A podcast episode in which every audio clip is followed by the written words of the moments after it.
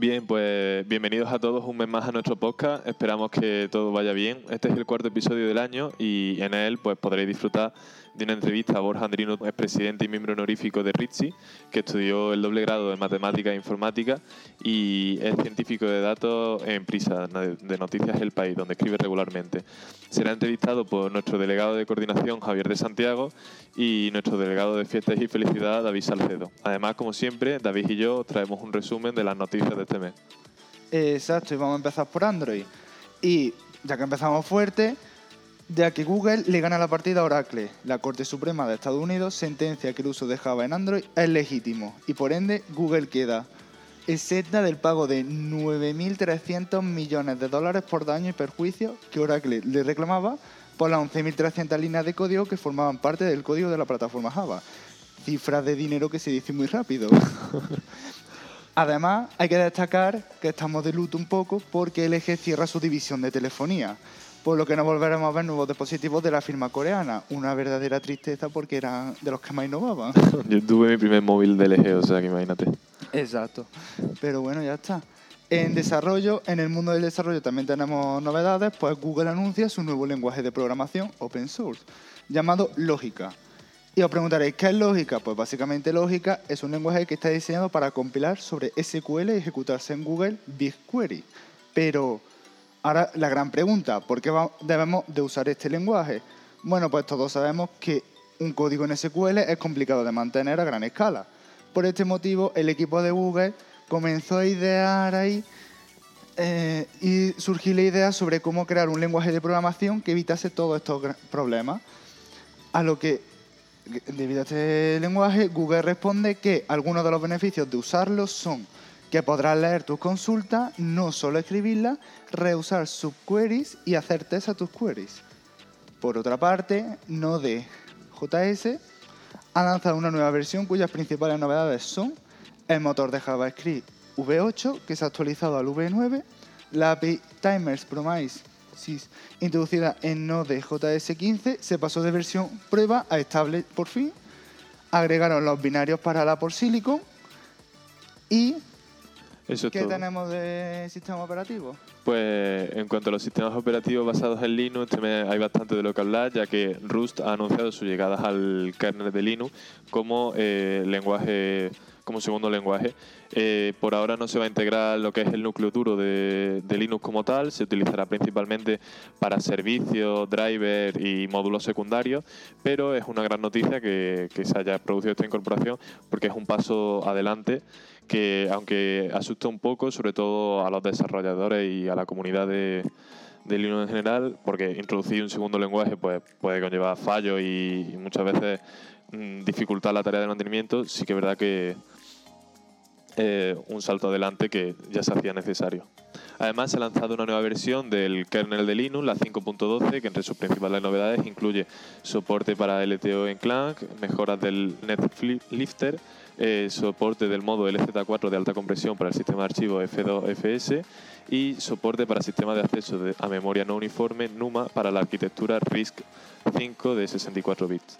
Por otro lado, además de este mismo mes, Ubuntu ha anunciado que la versión de Ubuntu 21.04 ahora incluirá el nuevo el kernel de Linux 5.10, actualizándose así desde la versión 5.8, que era la que utilizaban hasta ahora en, en Ubuntu 21.04 pero tenemos un problema con este y es que no va, bueno, ya está afuera y ya lo podemos descargar, pero no hace uso del nuevo Genome 40, sino que por problemas y demás siguen haciendo uso del Genome 38.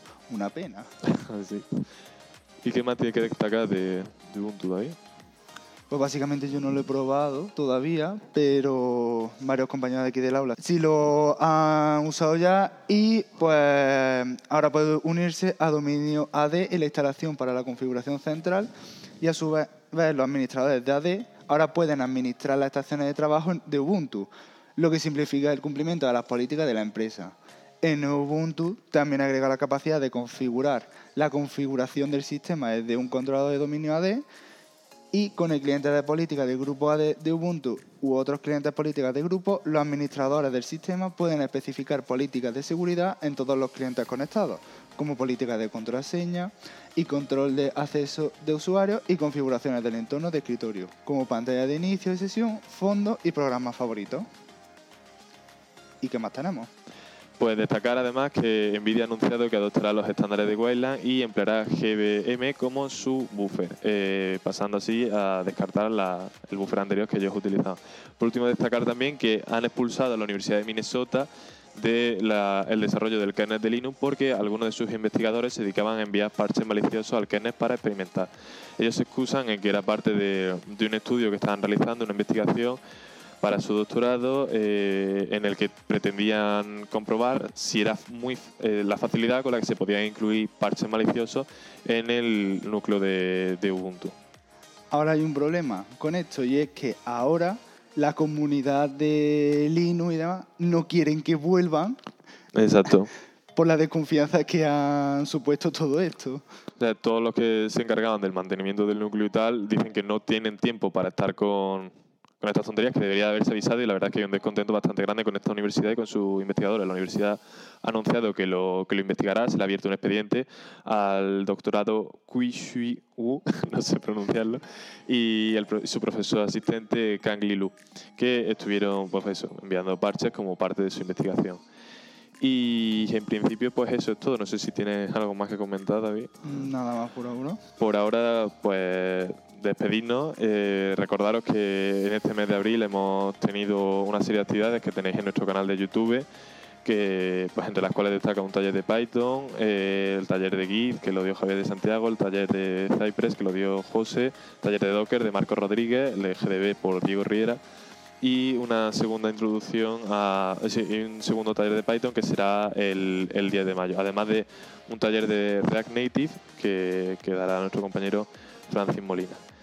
Recordaros también que podéis uniros a nuestro servidor de Discord que lanzamos a principio de curso y también a nuestro canal de Telegram para estar al día de nuestras novedades, además de pues, seguirnos en, nuestras redes sociales para pues, estar al tanto de, todo lo que vamos haciendo y vamos publicando. Y poca cosa más, ¿no? ¿Se te ocurre? Poca cosa más. Pues os dejamos ahora con, con la entrevista de este mes que han preparado nuestros compañeros Javier de Santiago y David Salcedo Esperemos que, os guste, que la disfrutéis tanto como nosotros y pues hasta el próximo mes. Hasta el próximo mes.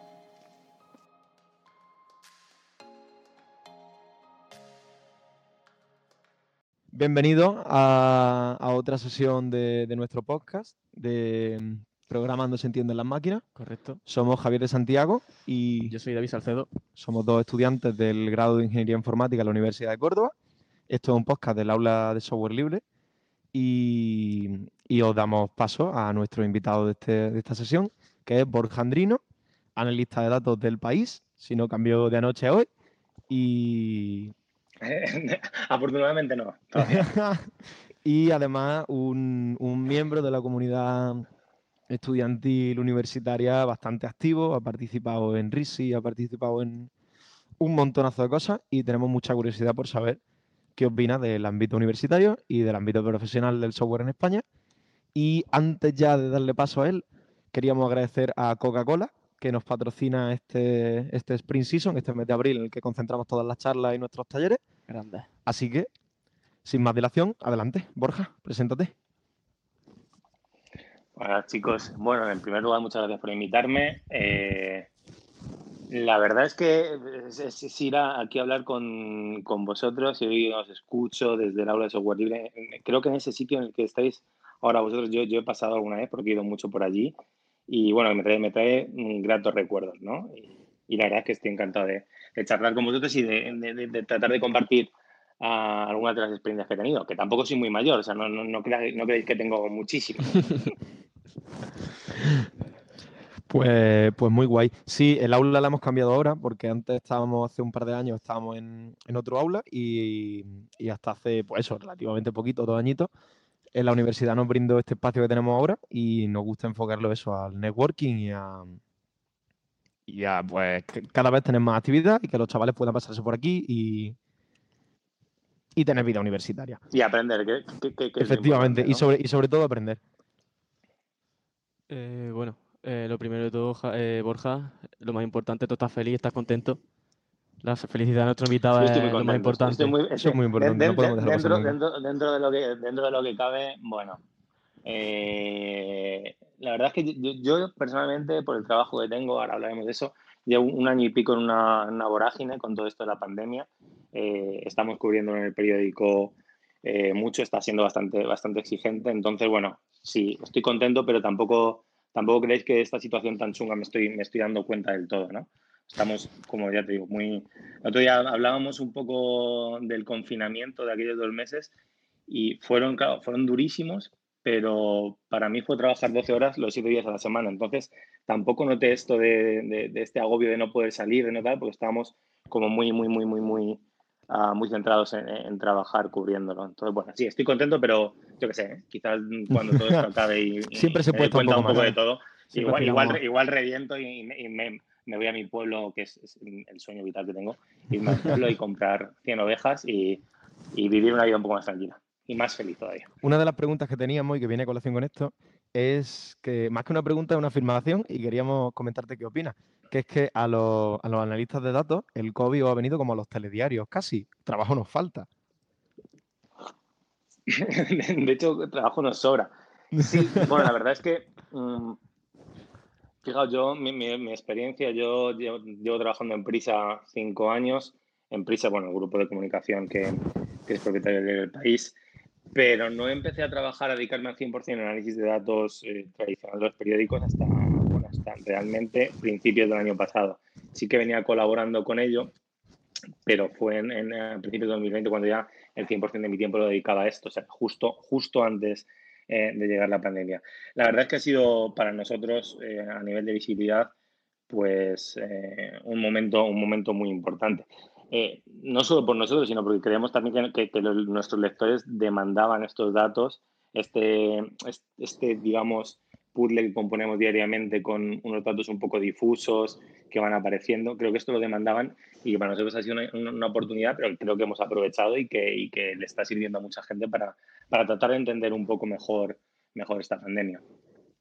Vale. Eh, y ahora después trataremos un poco más el tema de, de tu trabajo, pero así para empezar un poco el tema de tu carrera, nosotros como estudiantes de informática solo, nos, eh, ya cuando Claro, porque le a alguien que estudia él- informática y es como, madre mía, algunos te lo dicen, pero ya para los de informática decir que alguien estudia el, que haya estudiado matemáticas e ingeniería informática es La como doble. nos, nos abruma un poco. Impone, impone mucho respeto, te lo prometo. Y Impone eh, respeto, ¿no? ¿Tú cómo venderías tu carrera? ¿Tú, te- ¿Tu carrera te gustó, te disgustó? ¿Qué posibilidades te ha, te ha podido dar tu carrera? Mm, es una pregunta difícil porque la verdad es que mm, tampoco es que yo fuese un estudiante muy excelso ni de grandes notas y, y si soy aquí sincero con vosotros, la carrera de matemáticas me costó mucho. Es una carrera muy dura, muy, muy dura. Es muy dura, sobre todo cuando la compaginas con una carrera que tiene una carga de trabajo tan grande como, como, como la nuestra, como la de ingeniería informática, en la que ya no es solamente la asignatura, sino es eh, las prácticas, los proyectos, eh, bueno, tareas que te, que te, exigen mucho tiempo y que a la par compaginarla con una carrera en la que hay que estudiar mucho como, como matemáticas y que exige, bueno, un nivel de complejidad, que existe que exige un cambio de visión de cuando vienes al instituto que, que, a mí, por ejemplo, me costó, me costó coger, pues es bastante duro. Ahora, como, como oportunidades, creo que te las da todas. Si ya un ingeniero informático hoy en día tiene prácticamente todas las oportunidades, la, la empleabilidad es casi el 100%, eh, bueno, tener ese punto, ese punto analítico que te da también estudiar matemáticas, eh, creo que, bueno, que te hace aún, aún, aún, ser más atractivo en un mercado que ya, que ya de por sí eh, nos considera a, los ingenieros eh, bastante demandados. Ahora bien, pues esto es como todo, ya lo veréis en el futuro. Hay muchas cosas de la carrera de matemáticas, como también de la informática, que ni he vuelto a tocar desde el día del examen ni probablemente toque el resto de mi vida. Y eso que yo estoy un poco más cerca con esa parte más matemática ¿no? de, la, informática. Esto es muy interesante y anotado por aquí que te quiero preguntar. ¿La carrera de matemática es una carrera para todos? Es decir, por ejemplo, en informática es una carrera que yo me he encontrado muchos perfiles de compañeros que, me comentaban, pues yo acabé aquí por descarte. Yo me metí en informática porque no me gustaban las demás, sin ninguna vocación, se gana bien, mmm, es muy amplia, me gusta, pues para adentro. eh, ¿Matemática es el mismo caso? ¿Es una carrera que es válida para cualquier persona que le apetezca o necesita una base y unos conocimientos que no tiene todo el mundo? esto, esto al final es delicado porque bueno, cuando tú lo ves con perspectiva, vosotros estáis ahí, ahora estudiáis la carrera en cuatro años y parece que, que, ir lento esos cuatro años es un drama, ¿no? Porque tienes 18, quieres sacar con 22, quieres trabajar corriendo y yo lo veo ahora con 32, eh, 31 también, y no sé cumplido los 32. Y esta ansiedad que me generaba terminar la carrera igual no es tal, ¿no? Entonces, bueno, eh, ¿es para todos? Bueno, no es para todos, pero tampoco... Mm, tampoco compartía yo con compañeros que de golpe llegan a la universidad, se encontraban con física uno en ingeniería o con cálculo o con álgebra y de golpe esto no lo veían nada claro y dejaban la carrera. Entonces, mmm, yo creo que cualquiera, cualquiera podría llegar a, a terminar la carrera, que, que, que, no te costara cuatro años y a lo mejor te costara seis, o que hubiera asignaturas que te tuvieras, uh, que necesitara que tú te esforzaras más, pues creo que, que, se podría conseguir. Pero es cierto que al final, en esa, en esa ansiedad, esto he cambiado, he cambiado de percepción con el tiempo. ¿eh? Cuando yo estudiaba, cuando tenía vuestra edad, pensaba que realmente no era para todos porque, porque pensaba que, que acabar la carrera quizás en siete, o ocho años es una locura. Ahora bien, tengo compañeros que, tengo amigos que han tenido una carrera en muchos años y ahora se dedican a ella y lo hacen muy bien y, y están encantados con haber terminado la carrera. Con lo cual yo creo que al final, sí, son, son carreras para todos. Las matemáticas, igual, ¿no? Mm, te costará más, te costará menos, pero creo que si alguien quiere, quiere caer ahí, quiere estudiarla, va a poder hacerlo.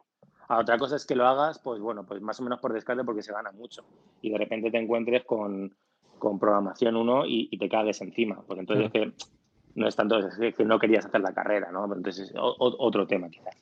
Y ya para acabar con las matemáticas, ¿está justificado el esfuerzo y lo difícil que puede ser una carrera de la envergadura de las matemáticas con lo que le aporta a un ingeniero informático especializado en computación? Es decir, entendemos que el perfil de un, de un informático con matemáticas se, not, se puede llegar a notar la diferencia muchísimo, pero ¿está justificado esa dificultad?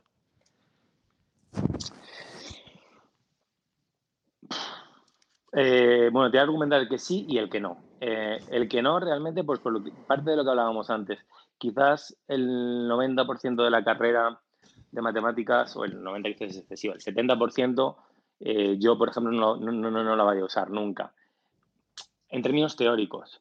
Pero sí que es cierto que al final estudiar una carrera eh, tan científica te predispone, de, en cierto modo, a cómo resolver los problemas.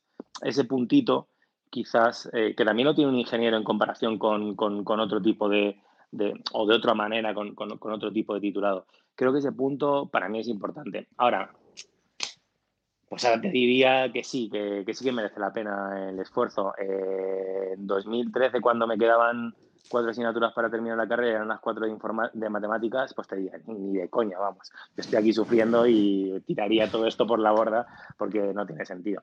Pero creo que he visto con perspectiva, sí, sí que merece la pena. Y esto es una pregunta que, que me va a ayudar a mí personalmente bastante.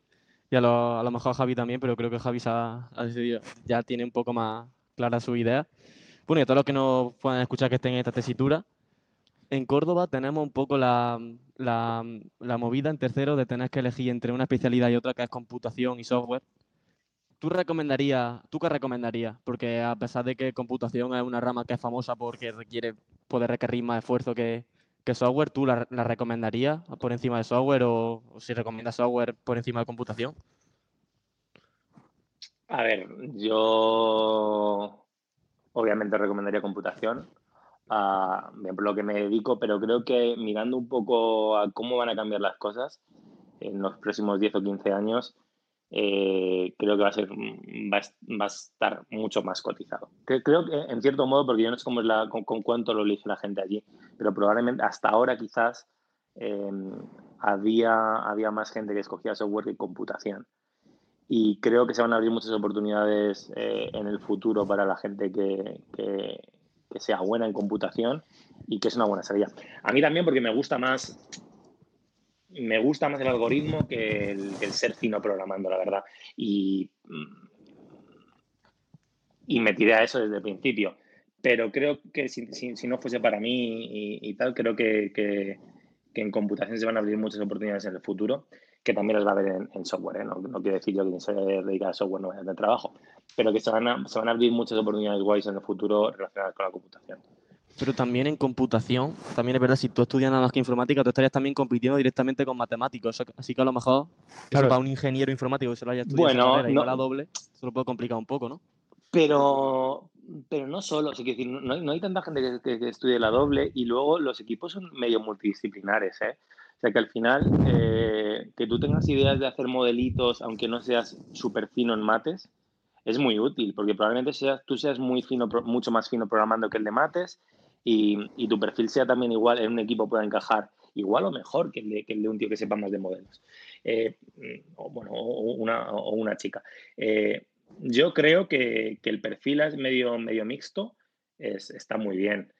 Eh, y en vuestro caso, eh, tirar por la computación, pues bueno, a lo mejor no, no, vas a tener el mismo background que una persona que ha estudiado matemáticas cinco años, pero creo que esa orientación hacia, bueno, pues hacia, hacia optimización, hacia modelos, eh, también va a ser bastante valiosa. Bastante valiosa. Y ya te digo, no hay tanta gente, como tú me dices, competiría con, con gente de la doble, no hay tanta gente que haga la doble en proporción.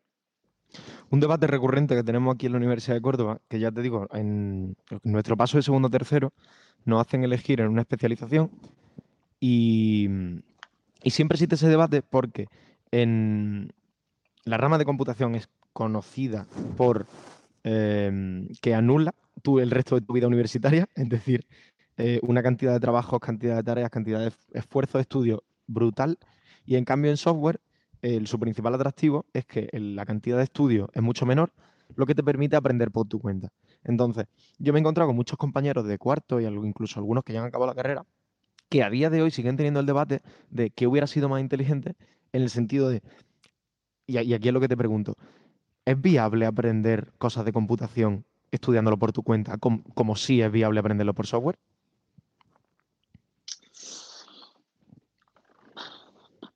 Mm, sí, desde luego.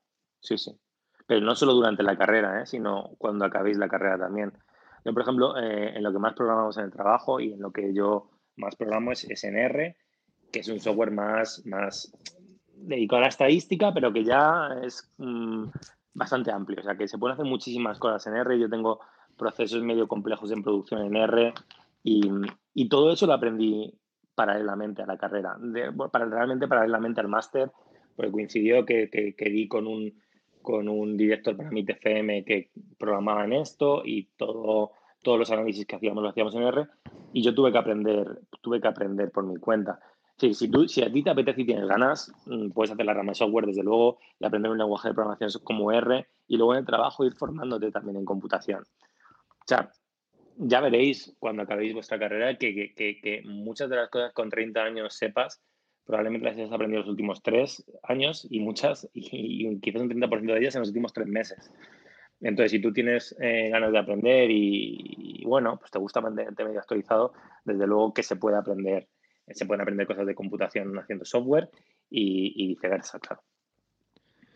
Vale, pues perfecto. La siguiente pregunta que teníamos, que es para que tú te explayes y nos cuentes, es ¿qué hace un analista? Más todavía. Qué agonía. bueno, pues... Nunca es lo suficiente, te lo prometo. Nunca, nunca es suficiente. Bueno, un analista de datos en, el marco de un periódico o en general en, en general, del periódico En una empresa normal. O sea, yo, yo, yo, yo, que, he vivido. Vale. El sector del análisis de datos en España. De datos en la empresa? El sector de análisis de datos. El sector de análisis de datos hay que partir de una base y es. Generalmente se mueve por premisas un poco, un poco, un poco hinchadas, ¿no? Eh, hay aquí un. Bueno, realmente porque la gente que vende siempre intenta vender eh, modelos muy, muy sofisticados, cuando hablábamos de, cuando nadie hablaba de Machine Learning, se hablaba de Machine Learning. Cuando todo esto estaba medio superado, bueno, mm, hay una cosa que se llama el Deep Learning, que es la hostia, que hace Google y, que va a ser muy útil para tu empresa. Pero la realidad es que muchas veces cuando llegas a una empresa, ver los datos, saber cómo están estructurados y hacer análisis muy pequeñitos sobre pequeñas cosas, da beneficios muy importantes. Entonces, mm, eh, muchas veces, buena parte del trabajo es eh, ver cómo están los datos, que esto es útil, porque muchas veces eh, yo la experiencia que he tenido en algunos sitios es, llegas a un sitio, empiezas a analizar los datos y te das cuenta que el que ha dispuesto esas bases de datos, esos sistemas de información, nunca ha pensado en explotarlos, eh, mucho más allá que, en lo que supone la propia aplicación. Entonces, mm, sacar valor a esos datos implica muchas veces decirle a, la gente que los, que los dispone en los sistemas de información que lo haga de otra manera. Esa es parte del trabajo, siempre. Eh, y luego la parte como más, más entretenida, más interesante, que es intentar aprender cosas de esos datos que mejoren eh, el negocio que estás, bueno, el negocio en el caso de una empresa privada o en el caso de, de un hospital, que hay ya bastante gente que se está dedicando a esto, bueno, pues tratar de sacar valor de los datos de análisis para intentar ser más, más rápido en la detección precoz de, de enfermedades, ¿no? Esto pues se hace desde modelos más sencillos con regresiones a modelos ultra complejos de análisis de imágenes pero bueno, siempre con el objeto este de, intentar mejorar procesos dentro de, dentro de la entidad en la que estés, o, una, la empresa o, la entidad pública que sea. Igual ha quedado un poco difuso, pero podemos ir desde No, no, no, por, mí perfecto. Así, ya para, rematar. En, una frase o dos frases, ¿cómo le explicarías que, en qué trabaja a una persona que no tiene ni idea de informática? A una persona que no tiene ni idea de informática, ¿a qué se dedica una lista de datos? Uh, bueno, eh, efectivamente es complicado. Bueno, pues una persona que, eh, que, hace, eh, e, evalúa, evalúa y analiza grandes cantidades de información para tratar de sacar insights resumidos y aplicables sobre todo. Qué bueno. Quizás sí, deberíamos buscar un sinónimo, un, sinónimo un poco más de insight, pero bueno, sacar. No, pero está muy bien. Y ahora una pregunta sobre, sobre, sobre el sector. Sí, dos, preguntas, más calentitas. Aquí pasamos de ser programando de las máquinas a... programando se entienden los máquinas. Aquí pasamos a ser equipo de investigación.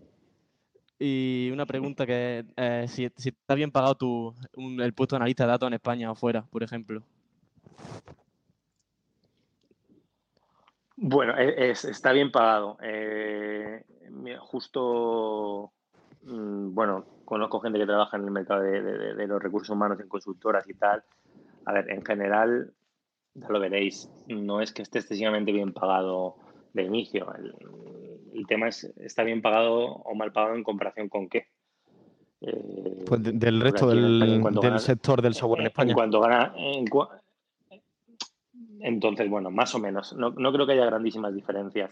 Sí que es verdad que ahora se está pagando más, pero porque hay, porque hay poca oferta de profesionales. Entonces sí que es cierto que, ahora, mismo, ahora mismo es caro. Yo me acuerdo cuando nosotros teníamos externalizada toda la parte más de, de arquitectura de datos, que es mm, bastante farragosa y tal. Y bueno, deciros que en seis o siete meses, hoy lo pensaba, pasaron ocho arquitectos de datos por, nuestra empresa porque se iban a sitios mejores donde les pagaban más. O sea, que ¿Te atreves a decirnos algún número? ¿Números? ¿De cuánto puede ganar un arquitecto de datos? O... Por ejemplo. desde luego, yo creo que ya gente con, con cinco o seis años de experiencia igual se está yendo por encima de, de 60.000 euros. ¿eh? Que tampoco igual, no me quiero quemar demasiado porque pero sí que, sí que gente con, con 5 o 6 años de experiencia eh, se suben de los 45 50 se suben fácil. A todos los arquitectos, ¿eh? Eh, data scientist. No, bueno, pero también os digo que, que, un, que un, buen ingeniero de software de 5 o 6 años igual también sí, sí, también, también. así. O sea, que también dependía, digo, un poco, de, un poco de la oferta, porque esto es como todo. Si tú necesitas, se está abriendo un mercado muy grande porque las empresas están empezando a demandar este tipo de servicios y hay pocos profesionales que, que se dediquen a ello, pues el que está ahí y no le importa cambiar de sitio, ya os digo, en, este, en, aquel, en, en aquel periodo de tiempo, fue pues bueno, uno se fue a Orange, otro se fue a Reino Unido, total, y toda la gente, y esa gente no ganaba 25.000 euros ya aquí en, España, igual ya están 45, 50 para arriba y se van a ganar más pasta, o sea que sí, sí, está bien pagado, pero no, sé si de muchísimo mejor pagado que, otras, que otras ramas del software aquí en España. Y una pregunta rápida que me ha surgido, porque has comentado algo de, la, de las consultoras. Em, ¿Existe esa, diferencia en el sector entre una consultora y trabajar en lo que se llama en, producto para una empresa concreta, para desarrollar un producto concreto, de la misma forma que pasa con el software?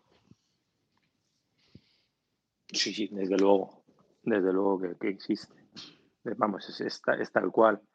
Eh, y no voy a decir si es mejor o peor. Eh, bueno, eh, hay gente que le gusta. Yo conozco un, chaval que trabajaba ah, en, la empresa que trabajaba para nosotros y hice muy buena relación con él. Él es data scientist y él, por ejemplo, le gustaba trabajar en, una consultora porque se enfrentaba a problemas diferentes todo el rato. A él le gustaba llegar, encontrarse un problema completamente diferente, intentar buscar una solución e irse a otro sitio.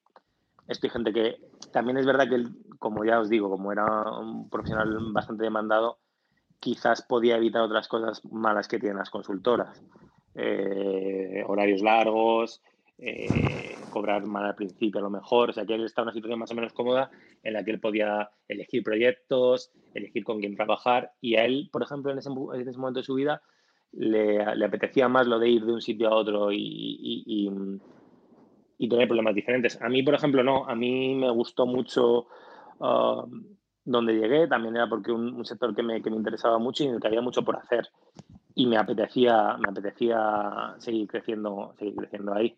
Pero sí, sí, la diferencia, la diferencia existe, claro. Vale, pues muy guay. Eh, esto ya más pingate todavía. si no te quieres mojar, no te mojes, Dios pero. Mío. ¿Alguna vez tú, como eres el que trabaja de primera mano con datos y tal, y estadística, Claro, porque eres analista del país. Una cosa muy curiosa que me, ha, que me ha pasado es que buscando tu nombre me han saltado un montón de artículos que yo había visto por mi cuenta y que no, pues no relacionado contigo, evidentemente. Eh, tiene ya, como tiene renombre y tal, podíamos verlo. ¿Tú alguna vez has, escuchado de temas? Sobre todo ahora que tenemos campaña en Madrid. ¿Tú has escuchado alguna vez temas ¿Has escuchado alguna vez temas de que se hayan manipulado datos por temas de interés político o derivado? Es decir, ¿alguna vez algún analista de datos ha sufrido algún tipo de, de Los datos sean cuales sean, pero quiero que sean estos. No, nosotros la verdad es que tenemos eh, mucha libertad en publicar, vamos, tenemos toda la libertad, publicamos lo que consideramos, porque tenemos una base súper super guay. En el fondo, todo esto de de bueno, de gente influenciada y tal, yo, yo esto no lo he visto. ¿eh? Y nosotros al final tenemos, tenemos una base genial, que es que nosotros hablamos de datos, eh, los presentamos, intentamos hacer de la forma más, más honesta y más objetiva posible, porque es cierto que los datos se pueden presentar de la misma manera, sin falsarlos, presentar de una forma o de otra, que den, diferentes, que den lugar a diferentes interpretaciones. Nosotros siempre intentamos, intentamos eh, presentarlos de la forma más, más, más objetiva posible y tratar de contar, porque a veces es complicado, ¿no? Es tratar de, de, de, explicar, que lo que hacemos la mayoría de nuestro tiempo es tratar de explicar fenómenos complejos en base a datos y hacerlo de forma sencilla y que lo puedan entender eh, audiencias de cientos de miles de personas. Vale. Pero no, no, me la pregunta, yo por lo menos en mi experiencia nadie, nadie nos ha presionado para, para publicar eh, nada. Vale. Y... Un alivio. Sí, uno se queda tranquilo. No, un alivio, pero, no, pero si queréis por terminar una cosa, es, simplemente, ¿os acordáis? Quizás nos acordemos, pues esto, esto de cómo manejar los datos y cómo presentarlos, contar a veces cosas que son verdad, pero que en el fondo no son tan verdad del todo. Aquel día que salió Pedro Sánchez a decir en junio, no, ayer fue el día en el que, primer día en el que no hubo, que no había ningún muerto desde el inicio de la pandemia. Esto, esto en ese momento era real pero todos sabíamos en, aquellos días, y ahora pasa también, que los muertos tardan bastante en notificarse. Entonces, igual hoy te dan una cifra de muertos y estamos contando muertos de hace 7 8 días. Y esto lo sabían en todos los lados. Con lo cual era imposible decir en ese momento que el día anterior no había habido ningún muerto.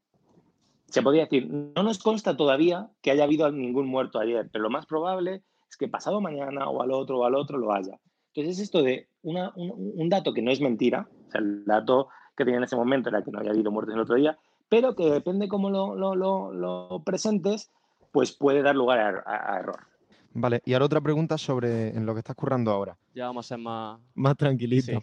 Em, tú ahora eres analista de datos de, del Grupo Prisa, buscándote a ti he visto un montón de artículos en los que has trabajado y queríamos preguntarte cómo es trabajando mano a mano, o, si existe ese trabajo mano a mano, con un profesional de un sector completamente distinto al tuyo. Porque, por ejemplo, he visto un montón de artículos, ahora con el tema del COVID, pues prácticamente la gran mayoría, en el que se exponen una cantidad de datos enorme, un montón de gráficas y de estadísticas, pero al final el que lo redacta y el que medio te indica qué datos se necesitan y qué datos no, puede ser un periodista o puede ser una persona de un ámbito completamente eh, nada relacionado con el de la informática. ¿Cómo es esa relación de trabajo? Bueno, en, nuestro caso, en nuestro caso somos un equipo, o sea, no, no, es, no es un análisis como, como una cosa externa, como una consultoría, no, analízame esto.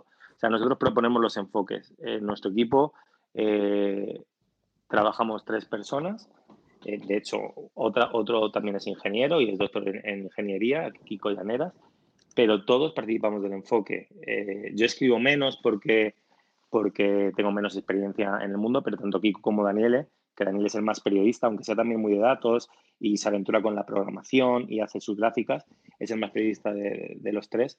Eh, somos nosotros los que planteamos eh, los enfoques y los que vemos qué datos queremos contar y también los que, los, redactamos. Hacemos todo el proceso, desde buscar los datos, limpiarlos, analizar, ver qué historias hay dentro de ahí y también contarlas pero también hay veces en las que eh, nos toca trabajar o a los tres o, por separado con periodistas eh, de otras secciones. Gente, de, por ejemplo, otro día hice un artículo con, un periodista de la sección de Madrid, eh, con dos periodistas de la sección de Madrid, otro día con un periodista de la sección de política.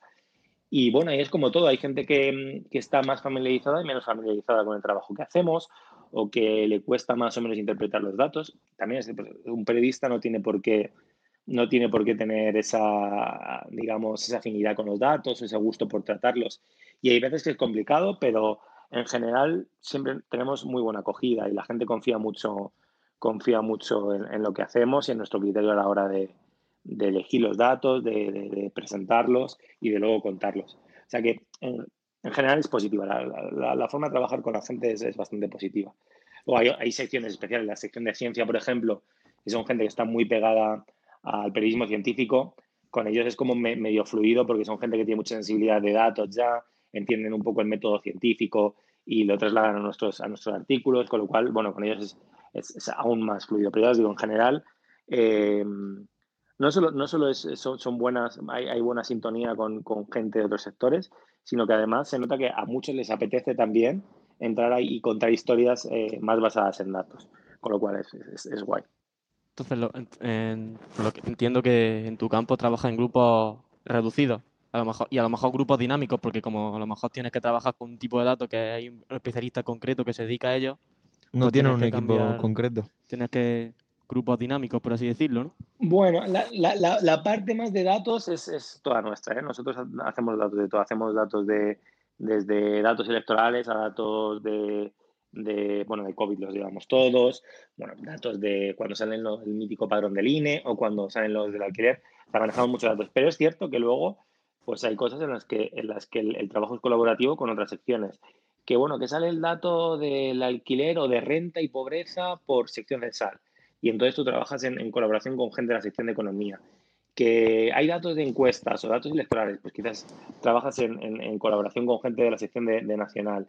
Ahora con, con las selecciones madrileñas trabajamos muy con, con, Madrid. O yo que hago mucho, mucho análisis de redes sociales, temas relacionados con redes sociales, pues los hago con gente de, tecnología. Entonces, sí, es esa, esa, esa, colaboración, no tanto a la hora de analizar el dato, que los analizamos siempre nosotros, pero sí a la hora de enfocar el tema, eh, ver qué queremos contar o ver cómo queremos escribirlo. Sí, sí, lo hacemos en colaboración con, con, otras secciones. Pues casi que me ha resuelto la siguiente pregunta, que iba a ser si era, si era un trabajo solitario en el sentido, solitario en el sentido de muchas horas de programar tú solo frente a un ordenador y no tanto un, networking en equipo con, mucha gente, con algo de una forma más colaborativa. Mira, cuando, cuando trabajamos los tres eh, es un Zoom o un Teams o un Meet, bueno, una herramienta de estas de, de videoconferencia. videollamada abierta, videoconferencia abierta a los tres con pantalla compartida y programando, programando los tres y charlando sobre lo que, lo que vamos viendo y que vamos analizando. Lo cual también nos hace muy ágiles porque es mucho mejor los tres participemos del proceso desde el principio porque los enfoques y las ideas y, qué sale del tema al final va medio fluido. Un ejemplo, hoy, hoy, bueno, ayer y hoy hemos estado trabajando en una comparativa, ahora que mucho, se está hablando mucho en la campaña sobre si Madrid eh, ha tenido peores o mejores datos de, COVID en la pandemia, en esta ola y tal, esto de que si tiene más muertos, hay mucho, mucho debate en torno a esto, ¿no? Entonces, bueno, nosotros quisimos hacer un, un, artículo intentando contar, por lo que contamos muchas veces, que las cosas son más complejas que de lo que parecen, ¿no? Y, y, estos tres días pues hemos estado programando, bueno, siempre programa uno de los tres, ¿no? Generalmente programo yo, programa Kiko, eh, a veces Daniele que está también con R a tope, eh, programa él. Eh, y vamos analizando las cosas y vamos viéndolas en conjunto, con lo cual no es, no, es un trabajo bastante solidario. Luego, cuando es con otra gente que, no, que a lo mejor tiene que hacer reportajes en la calle y es, no, no va a estar contigo todo el rato programando, pues normalmente tenemos una pequeña sesión en la que trabajamos un poco por nuestra cuenta, enseñamos un poco los primeros, eh, las primeras cosas que hallamos en los datos y luego sobre eso pues acordamos enfoques y tal. Pero sí, sí es un trabajo bastante solidario. De hecho, yo, por ejemplo, desde el primer día firmo mis artículos. yo cuando participo analizando datos, programando o haciendo gráficos, aunque participe en algunos un poco menos del texto, yo, yo los firmo como, como una parte más del trabajo, que al final es donde se ve esa, ese trabajo solidario, en que eh, el editor te reconoce a ti como autor de la información también, aunque en, tu caso sea más la parte de programar. Vale, y ahora queríamos salirnos por completo del ámbito más laboral y volver un poco al, estudiantil, a tu paso por la carrera, a tu paso en la representación de los estudiantes y a cómo tú viviste esos años de formación. Coméntanos un poco y ahora te. De esto, igual, de, esto igual me acuerdo menos, ¿eh? bueno, pues mira, mirad, el, otro día soy, bastante, bastante desastre y bastante disperso y no había ido a recoger todavía mis títulos de la carrera, ocho años después. Y el otro día volví, volví a, la escuela, a la universidad. Claro, me encontré, yo no sé cómo, cómo estaréis vosotros allí, pero yo fui un día normal y allí no había nadie. Con esto del protocolo de COVID, pues literalmente no había nadie en la universidad y bueno, me hizo un poco reflexionar de, cómo fue mi vida en la universidad. La verdad es que yo la recuerdo con mucho cariño porque fueron pues, los mejores, bueno, no sé los mejores, porque al final, de momento, todos los años son medio buenos, eh, pero fueron años muy buenos los de la universidad. Eh, y, con la representación, pues creo que los hicieron para mí ciertamente mejores. Eh. Tuve muchas experiencias, conocí a muchísima gente, aprendí cosas que no, que no hubiera aprendido en la carrera si no hubiese participado en representación. Y bueno, muchos de, los mejores amigos que tengo ahora todavía vienen, vienen de esa época, de la época de la representación, por encima de mis compañeros de clase eh, y, de otra gente que conocí por allí. ¿Cómo es eso de la representación universitaria? Tú eres un miembro muy activo, aparece además como miembro honorífico de, de RITSI. ¿Qué opinión tienes? ¿Qué opinión, qué opinas de cómo está en España, de cómo debería cambiar? y de lo importante que tú crees que es. La, la representación. Pues yo creo que la, representación es fundamental porque mm, pasamos poco tiempo en la universidad en comparación con lo que lo pueda pasar un profesor o, un miembro del PAS o, otra gente que hay por allí, ¿no? Pero somos eh, realmente el motivo de, la existencia de la universidad. Nadie entendería mm, una universidad sin estudiantes serían centros de investigación, quizás serían otra cosa, pero no serían universidades como, las, conocemos, ¿no? Y creo por eso que, la representación estudiantil es, es, importantísima, sobre todo porque yo todo lo que he conocido, mm, con sus más y con sus menos, eh, siempre ha sido un punto de vista constructivo de la, de, la universidad. Hay gente que lo hacía desde una, una, visión, digamos, más rupturista, otra gente que lo hacía de una forma un poco más colaboracionista pero yo creo que el sentido de todo el mundo era, era mejorar, mejorar la universidad. Y yo creo que ese punto de vista de, alguien que está en las aulas todos los días, que recibe las clases, que como vosotros hace un podcast y habla con, con gente que ya ha acabado la carrera y que ve las cosas de otra manera, yo creo que es importante, que es importante porque también recoge, creo que, que sensibilidades que probablemente no pudiera recoger un catedrático. Vamos, que seguro no recogería un catedrático. Eh, tú, la carrera de informática, eh, ¿cómo, la, la ves? ¿Qué cambiaría de esa carrera?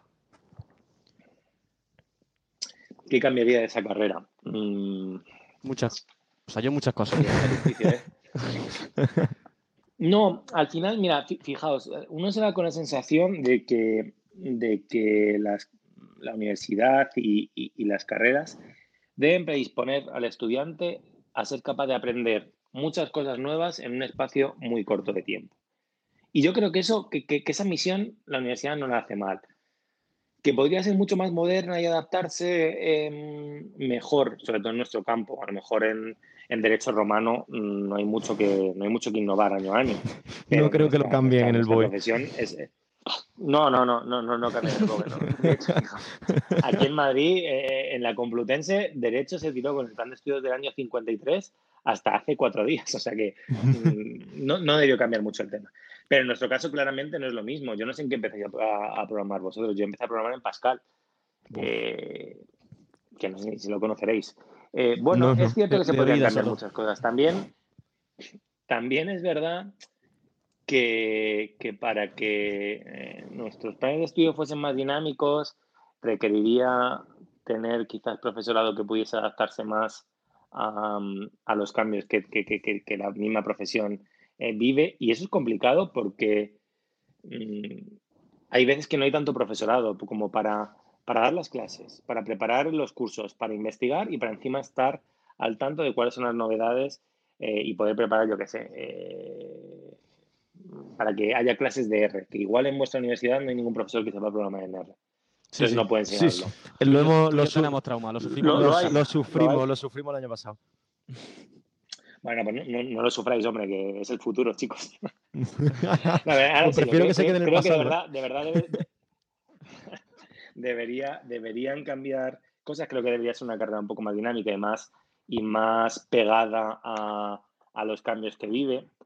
Eh, pero creo que esto mm, exigiría quizás más recursos o una inversión más grande por parte de, las universidades o de las instituciones para que esto se pudiese dar. Porque, no sé, si yo tengo profesores que durante la carrera me dan tres asignaturas, también es difícil pedirles eh, que se mantengan muy al tanto para esas tres asignaturas que me den siempre lo último. Entonces, bueno, pero en general, con el paso del tiempo, creo que mi, mi, mi, sensación es que no formamos mal a los profesionales. Y una pregunta que tenía yo. Desde luego, pero no nos formamos mal. Una pregunta que tenía yo era: ¿por qué tu sector o tu, tu campo de estudio no tiene el atractivo que tienen otras ramas de la informática? Porque, por ejemplo, ahora con, bueno, con las redes sociales y con YouTube y demás, eh, campos como el de la inteligencia artificial y demás, como que son muy atractivos y son los que siempre se, llevan a los colegios para que a los niños les guste, o los que se invita a gente que no son del ámbito de la informática a que los conozcan, porque no hay tanta divulgación del análisis de datos. Bueno, está, muy ligado a la inteligencia artificial, ¿eh? de, hecho es medio parte, muchas de las cosas que hacemos inteligencia artificial. Pero, por ejemplo, la robótica, que vemos mucho, ¿no? Los niños dan clases de robótica y yo no, no he visto casi, había una asociación en mi universidad, ¿qué tal?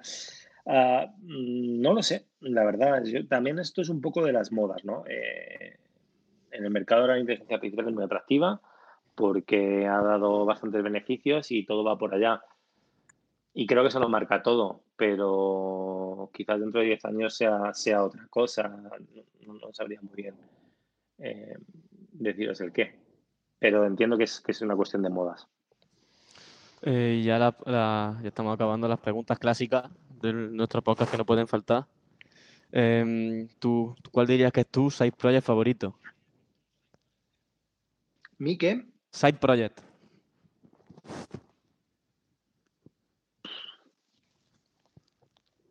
Pues no sabría decirte, la verdad. No sabría decirte.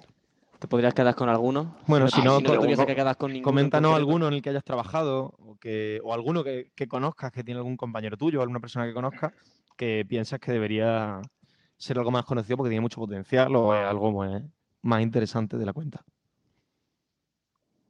Mm. Dejadme pensar, preguntadme algo más, era. Vale. Pues mira, está muy fácil. Y ahora os digo que tampoco ahora. Bueno, es muy fácil, supongo. Espero que sí.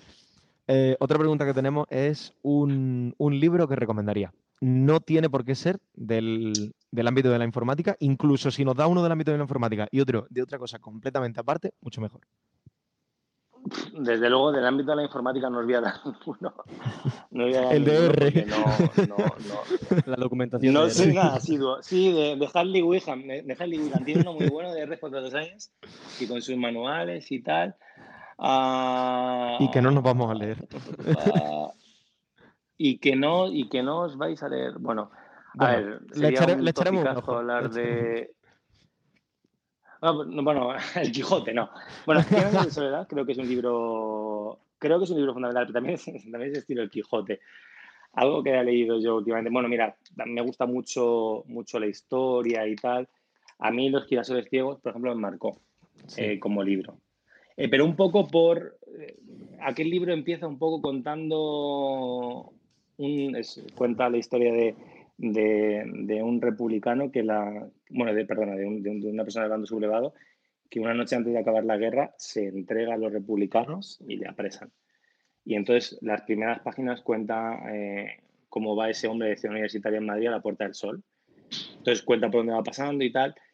Y, eh, joder, yo pensaba, me cago en la hostia. Iba diciendo, no, pues aquí había un hospital de campaña de no sé qué y tal. Y yo pensé, ahí me, me, me, me- me trastocó porque para, yo pasaba por esas calles y pasaba por esos lugares, ¿no? Y entonces ese libro como que me, me, me, me ayudó un poco a mirar con otro detenimiento a los sitios por donde paso y, y a cono- intentar conocer eh, mejor, mejor la historia de, de estos sitios. Así que ese, ese lo recomendaría. La verdad, por- porque muchas veces siempre hablamos del futuro y es súper positivo hablar del futuro, pero conocer qué pasaba en, la- en vuestra universidad, en el sitio donde estáis, quizá hace 20 años o 25, no sé cuántos años tiene, Raba- cuántos años pero quizás hace 20 o 25 años pasaron cosas. Y pasaron cosas guays que, que marcaron por qué Rabanales es así ahora. Y, y creo que muchas veces no pensamos tanto en eso. Pensamos mucho en el qué vamos a ser, el qué, vamos, qué queremos ser, pero no pensamos tanto en el en cómo hemos llegado hasta aquí. Y con ese libro, la verdad es que con esas páginas me, me han quedado siempre muy marcadas. Pues qué guay. Y bueno, pues ya nos quedaría la de seis Y a países ver, el. Project, el Side Project, es que yo... yo, yo- yo- Venga, tío, alguno, Project que no- habrá no hecho, si no el último. Tampoco te queremos poner no en ha un hecho- apuro, ¿eh? Tu último side project. Has spam un poco. Que no, que hombre. es que no me da la vida para otra cosa. O sea, no, no, no, no tengo nada fuera del trabajo. O sea, en el La último frase de no me da la vida creo que ha sido dicha en todos los podcasts que hemos pasado por aquí. Sí, ¿verdad? O sea, la gente tiene, tiene, tiene otros proyectos en la vida. Hay Pregunto a la gente- gente que hay pasa por aquí. gente- tiene Yo no, yo no soy la gente. No, pero es cierto que Eh, toda la bueno, gente que traemos no, no le da con la vida. esto- Esa frase la hemos escuchado ya mucho. Bueno, o sea, quiero decir, mm, siempre intentas, eh, yo de forma un poco, siempre acabo estrellándome, ¿no? Pero siempre me, me- me- hay puntos en los que trato de, de buscar qué hacer fuera del trabajo como para tener esa excusa que me haga mm, intentar escaparme y, y tener algo que me atraiga fuera de, de- de ahí. Pero ya os digo, en el último año y medio, mm, en el último año y medio, no, no, de verdad que no lo he tenido, no lo he tenido. Y me gustaría tenerlo en el futuro, ¿eh? Quizás no relacionado con la informática, por cierto, con otra cosa. Bueno, pues uno que te podemos encargar es ir preparando alguna charla para el próximo Salmorejo. Ya te fichamos, ya te metemos la. Hombre, eh, mira, bueno, eh, eh, efectivamente, eh, uno de mis principales proyectos sería Quedas formalmente invitado. volver a cruces, poder, poder volver a las cruces, que esto ya era prácticamente para unos amigos, era, era prácticamente como una tradición. Hombre, debería. Y ya sí, pues, sí, ya tengo que preparar una. En el aula una- no entra una nadie que no- varias. Si tiene que ser una mensual y tengo que bajar una, una vez al mes a Córdoba, pues, pues bueno, no está mal. Pues habrá que. Yo me- Pues me está más que ¿eh? invitado. Está más que invitado. Pues nada, ya te, ya te hemos sacado todo lo que te queríamos sacar hoy. Pues muy guay. Bueno, Pues pues hasta guay. la siguiente. entonces. Muchísimas gracias por pasarte. Muchísimas gracias. Esperemos que haya estado igual de cómodo que nosotros. No, Bueno, igual, igual. Fenomenal. pues, pues con esto concluimos. bueno, muchas gracias, chicos, por la invitación. Y a ti, muchísimas gracias. Un abrazo para todos. Y muchas gracias también a todos los que nos estén escuchando. Como sabéis, podéis encontrar el podcast en prácticamente todas las plataformas de las que podáis reproducir. En Amazon y en Spotify. Sobre todo. Y ahora en, en Apple Podcast en también. Apple. Y en Evox también. Así que podéis ver todas las, todas las sesiones y todas las que vendrán después. Y, Y poquito más. y poquito más por ahí. Muchísimas gracias a todos. Pues por aquí. Un saludo. Adiós.